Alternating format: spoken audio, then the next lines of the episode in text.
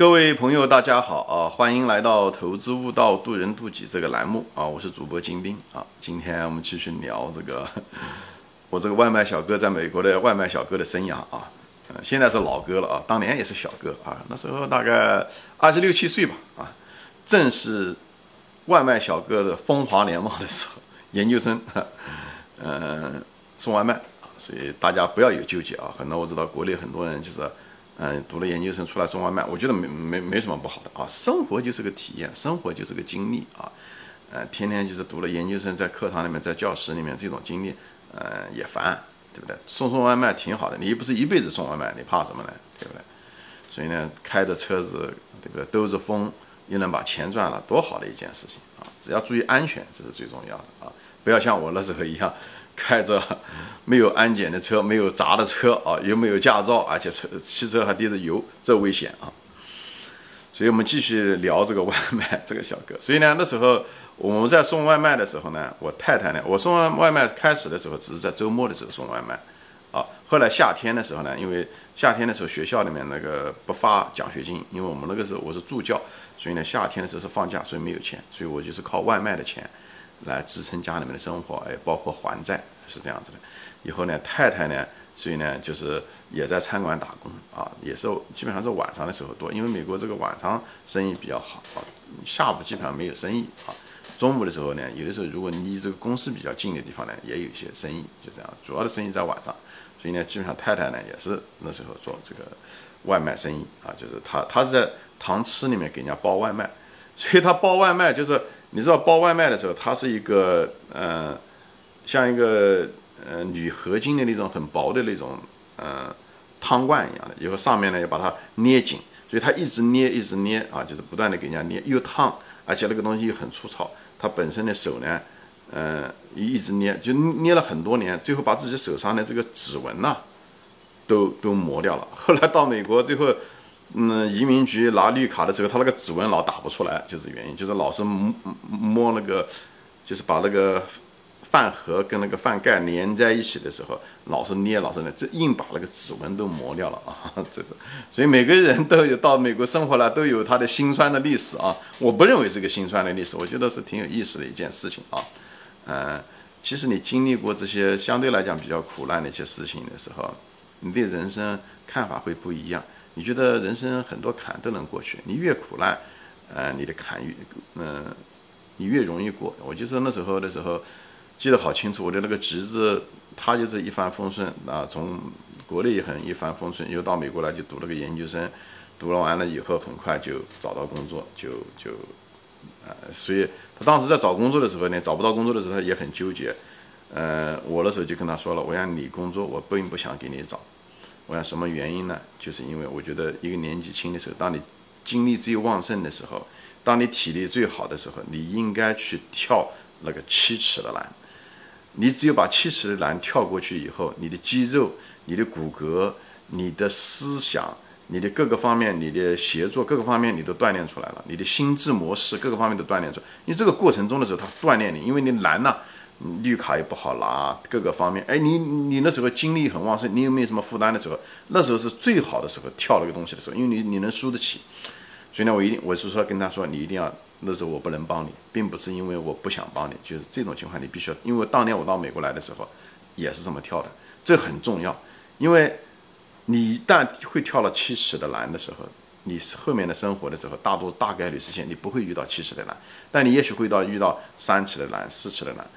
即使是七十的呢，你也没有问题，因为你曾经跳过，你对自己有信心，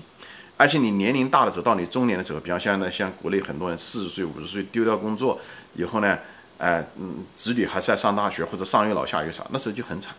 因为很多人在哦，所以我就跟大家说，就是不希望大家去考公务员也是这样。那如如果万一你公务员其实很多，当然了，大多数公务员其实是没有那么多竞争和压力的，所以呢，最后呢是你没有学到什么太多的技能。等你一旦中年的时候，嗯，所以你你一直在跳的是一起的栏、二尺的栏。年轻的时候，以后到你中年的时候，突然之间你生活上遇到了问题，你失业了或者各方面的时候，突然之间摆在你面前是个五尺的栏，哎，你身上又有那么多包袱，你上有老下有小的时候，那人生呢就这个坎就很难跳过去。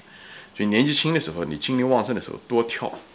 尽量的把难度放大。他并不是自己要把它放大，就是在你面前的时候不要找捷径。所以我我就说，我就让你不要随随便便的通过家里面的资源来获得找到一份工作，找到一份工作看上去哎你很为你圆满，你找到一份工作，你看很体面，但是你也丢掉了一次跳栏那个机会。最后人出来混都得还，迟早有人很难保证你一辈子都平平安安的。等你到了中年的时候，你遇到了一种中年危机的时候，职业危机的时候，等等这些东西的时候，那么这时候就很惨，好吧？我就稍微岔开说一下这个事情啊。所以就回到这送外卖啊，老是一讲送外卖就把这话扯远了啊。所以呢，就是在这个送外卖的过程中的时候呢，我就是很享受这个过程啊。呃，以后送每次送完外卖，我我太太她打工的地方呢，那家嗯那那个糖吃店呢，大概嗯离我送外卖的那个地方大概之间相差个五公里到十公里这样子，所以我每天晚上。哎，送完外卖了，生意大概九十点钟了，哎，生意基本上就也停下来的时候，老板这时候会，哎，给赏我一碗饭吃啊，记得很清楚是芥，我每次要的都是芥蓝鸡啊，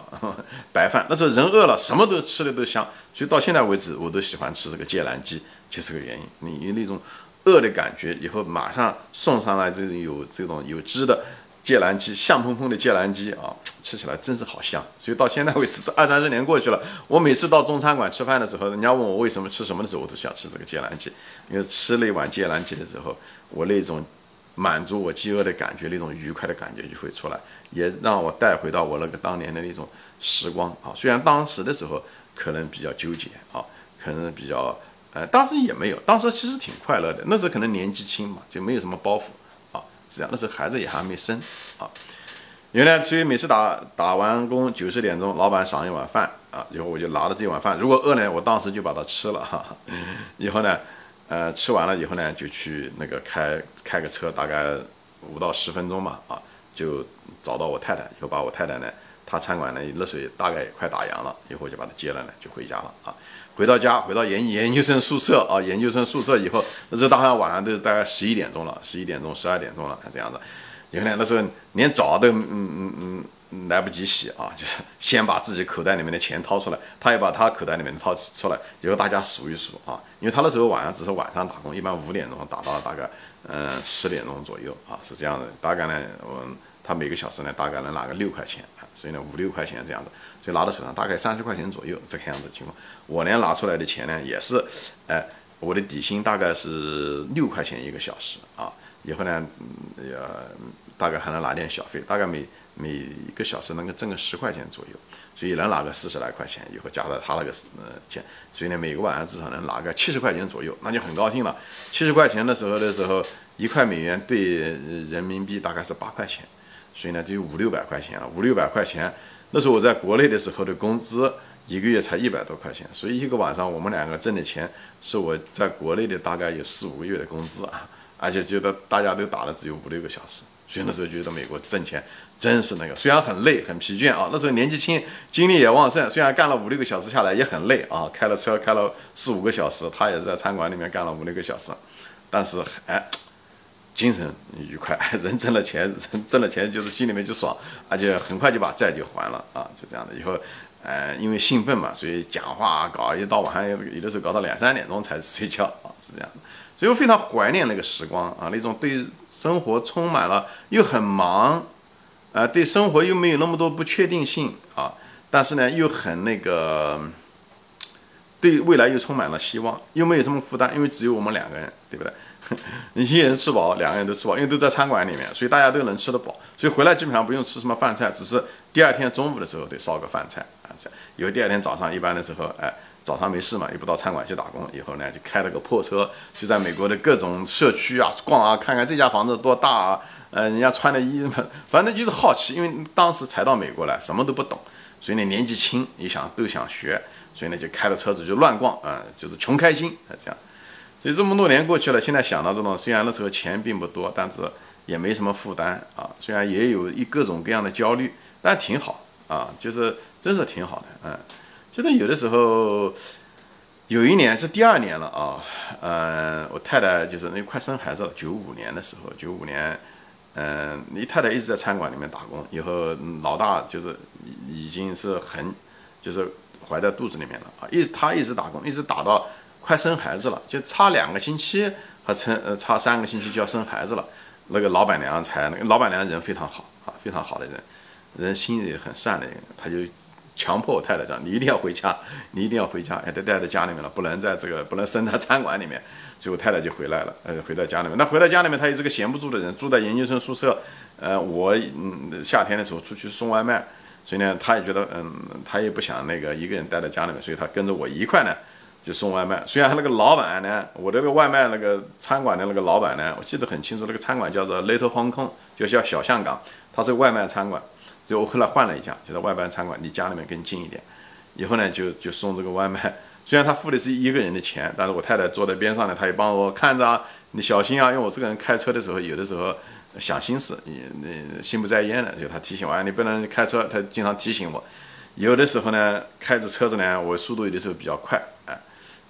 所以我那个嗯，老板的餐嗯，老板娘就老是叮嘱我，他讲嘿，金兵啊，他你开车一定要小心，你太太坐在车子上面。都怀了这么大的肚子了啊！看你过那个，特别在社区的时候，那种 speed bumper 就是那种减速的那种，你知道，在那种社区里面的时候，他为了让你速度降下来的时候，他那个路中间的时候有会会盖建一个，就是像一个小圆形的一种东西，让你让驾驶的人被迫到那个地方的时候，哎，你就减速，叫做缓冲器还是什么？不知道国内叫什么，在英文叫做 speed bumper。呃，以后呢？让他减速下来，这样，他你一定要减。你看你不减的话，如果突然之间跳起来颠的话，你太太会颠，她怀孕会在车子里面的话，把孩子都会生下来，你得特别要小心。记得好清楚，那老板娘常提醒。所以我每次到了这个那个 speed bump 的时候，我都会停下来一下子啊，就是担心这样。哎，但两个很有意思，所以呢，嗯，大多数情况在车子里面的时候都是在聊天，因为在等着外卖来啊，就像现在外卖小哥一样的，拿着手机，他们现在幸福了，有拿个手机可以。哎，打发时间。我们那时候没有没有手机啊，那时候三十年前的时候，美国也没有互联网，连互联网都没有。你看这时代变得多多快，就是这样。所以我非常怀念那个时光。所以有的时候，呃，我们家一家人，包括孩子，孩子现在都多大了？现在都老大都二十六岁了啊。有的时候开车的时候，有的时候经过那个餐馆，很遗憾的是，餐馆去年的时候好像倒闭了啊。嗯，经过了餐馆的时候，还想到这个事情啊。现在孩子的，所以人生过得其实很快很快。很多人年轻人觉得，呃，看老年人觉得，哎，其实老年人老是絮絮叨叨说时间过得快，时间过得快，这是真是一回事。情我们年纪轻的时候，就父母亲就说，哎，时间过得快，时间过得快，总觉得他们像祥林嫂一样的絮絮叨叨。其实生活中就是这么回事，越往后时间过得越快。